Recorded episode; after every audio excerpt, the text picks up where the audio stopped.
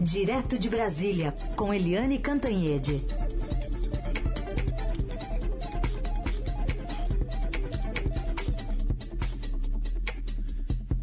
Oi, Eliane, bom dia.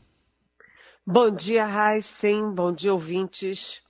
Bom, ontem tivemos uma votação lá, 5 a 0, Coronavac aprovada pela Anvisa para crianças a partir de 6 anos de idade. E hoje tem outra decisão. Será que sai hoje alguma decisão sobre os autotestes, Eliane? Olha, é, hoje tem reunião do Ministério da Saúde com a Anvisa. Essa reunião seria hoje, foi adiada para segunda-feira e ontem voltou a ser hoje. Mas as relações entre o governo federal e a Anvisa vão de mal a pior, né? Ontem a Anvisa é, aprovou a Coronavac, graças a Deus, né, a Coronavac para as crianças acima de 6 anos, de 6 até 17 anos, né, isso é motivo de comemoração, porque a Coronavac está estocada em São Paulo, você já tem em São Paulo 15 milhões de doses disponíveis para as nossas crianças, a Coronavac é uma vacina muito segura, já está sendo testada, por exemplo, no Chile, aqui pertinho, desde setembro. É a vacina que é mais aplicada em criança em todo o mundo. Só na China são 200 milhões de doses aplicadas nessa faixa.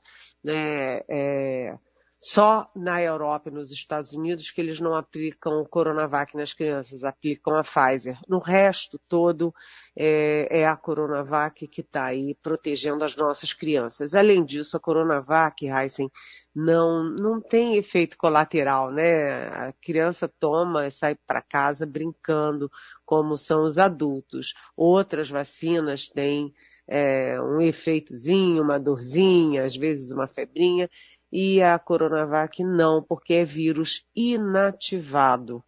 Então, é motivo de festa, motivo de comemoração. É, e hoje a reunião da, da Anvisa com o Ministério da Saúde é para discutir autoteste, porque a Anvisa simplesmente devolveu para o Ministério da Saúde a nota técnica sobre o autoteste, dizendo, olha, não dá, né? Não tem, não tem setor público nessa nota teste técnica, né? Jogaram tudo para as farmácias, para a iniciativa privada e lavaram as mãos. Mas o clima está muito tenso, inclusive porque ontem o presidente da Anvisa, o, o contra-almirante Barra Torres, mandou um recado com um endereço muito, muito claro, muito certo, né, que é o presidente Jair Bolsonaro.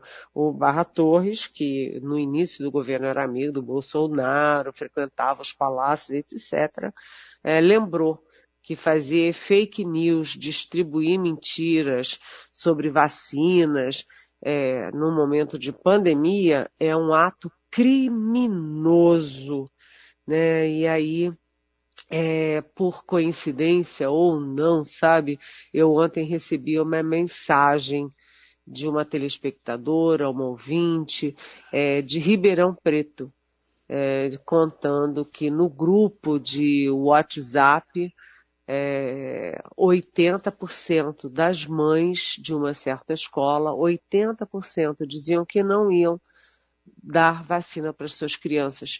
Isso é efeito da politização do debate, isso é efeito das fake news comandadas pelo presidente da República e difundidas é, pelas redes bolsonaristas, que se aproveitam de inverdades para combater a vacina. Ontem também uma criança, uma menina de 10 anos, teve uma parada cardíaca, coincidentemente, é, no dia que ela tomou a vacina. Só que essa criança tem problemas cardíacos, né? Então ela não teve a parada por causa da vacina, ela teve por causa do problema que ela já tinha e continua tendo e continuará tendo com ou sem vacina. Né? Dez médicos fizeram a avaliação, acompanharam tudo. A vacina é seguríssima, aplicada em milhões e milhões de crianças mundo afora. A vacina é segura, não é experimental, já é super bem testada, salva vidas e impede ah, que as crianças adoeçam, vão parar no hospital e até morram. Aliás, o próprio Barra Torres ontem falou. O que que esses divulgadores de fake news têm a dizer sobre o crescimento de 70% de internação de crianças no Brasil por uh, contaminação de Covid? É uma boa questão, né, Heisen? Muito boa.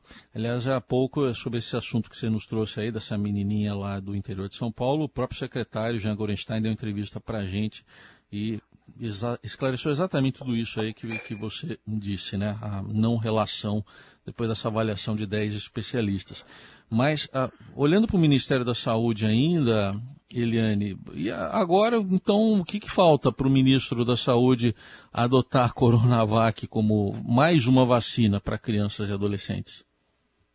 Isso é tudo tão indigno, sabe, Heisen? É tão, sabe, deprimente, porque o ministro da Saúde, Marcelo Queiroga, Todo mundo sabia que a Anvisa estava é, estudando, avaliando a aplicação da Coronavac para as crianças. A decisão era esperada.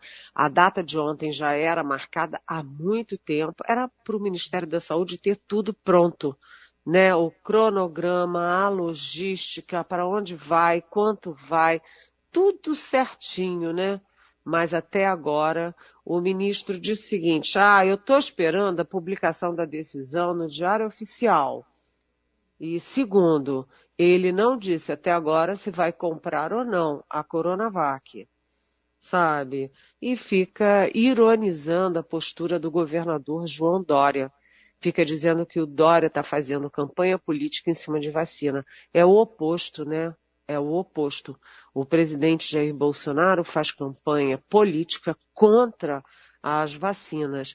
O presidente Jair Bolsonaro proibiu o ex-ministro Eduardo Pazuello de comprar a Coronavac, dizendo que era a vacina, a vacina da China, a vacina do Dória. Né? Uh, e agora o Queiroga não incluiu a Coronavac no cronograma de 2022, nem para adulto. Então é uma coisa vexaminosa, sabe? Indigna. A história será muito cruel com esse tipo de pessoas. O que a população quer não é saber se é de direita, de esquerda, de centro, nada disso, entendeu? A população quer vacina no braço, criança salva, população salva e pandemia indo embora o governador João Dória ganha pontos sim, porque ele estava com tudo pronto. O que o Ministério da Saúde não fez, o Dória fez. Então tem 8 milhões de doses do Butantan que já vão para o estado de São Paulo e além disso ele oferece mais 7 milhões para ou para o Ministério da Saúde se quiser comprar ou para, se o Ministério não quiser, os estados e municípios que forem responsáveis e quiserem comprar.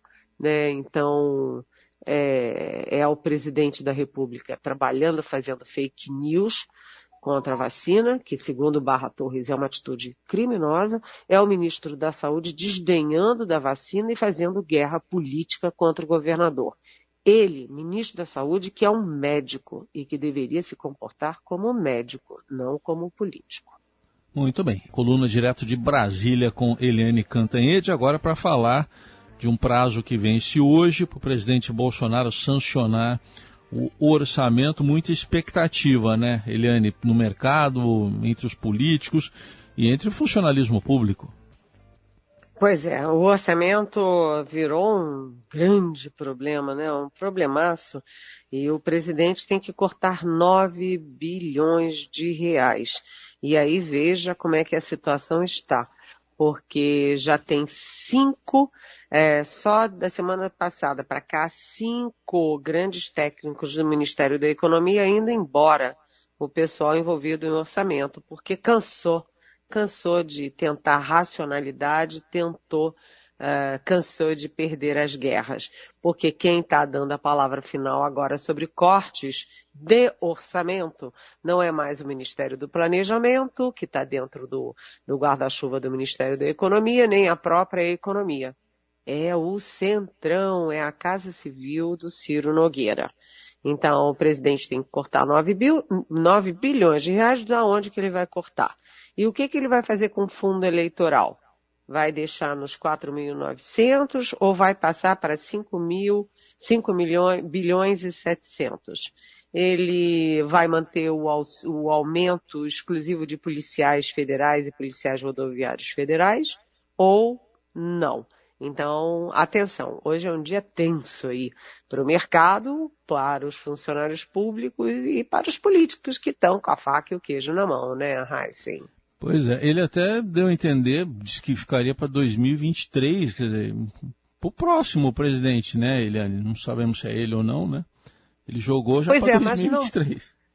Mas não, mas não pode falar de aumento para 2023, sabe por quê? Porque ah, a lei de responsabilidade fiscal proíbe que os presidentes já deixem aumento salarial de funcionário para o próximo presidente. Isso. Mesmo que ele próprio venha a ser o próximo presidente, não pode, isso a lei proíbe, ou seja, o presidente é. desconhece a lei ou está mal orientado, né? Assessorado. É isso. Bom, Eliane, temos um assunto que é triste, mas que trata de uma celebração também de uma vida que tem que ser lembrada neste momento. Vamos ouvir um trechinho.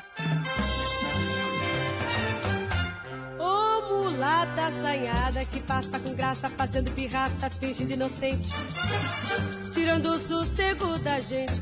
Ô mulata assanhada que passa com graça, fazendo pirraça. Acho que algumas lembranças foram despertadas em você, não, Helene, nessas últimas horas? Com certeza, Raíssa, sabe por quê?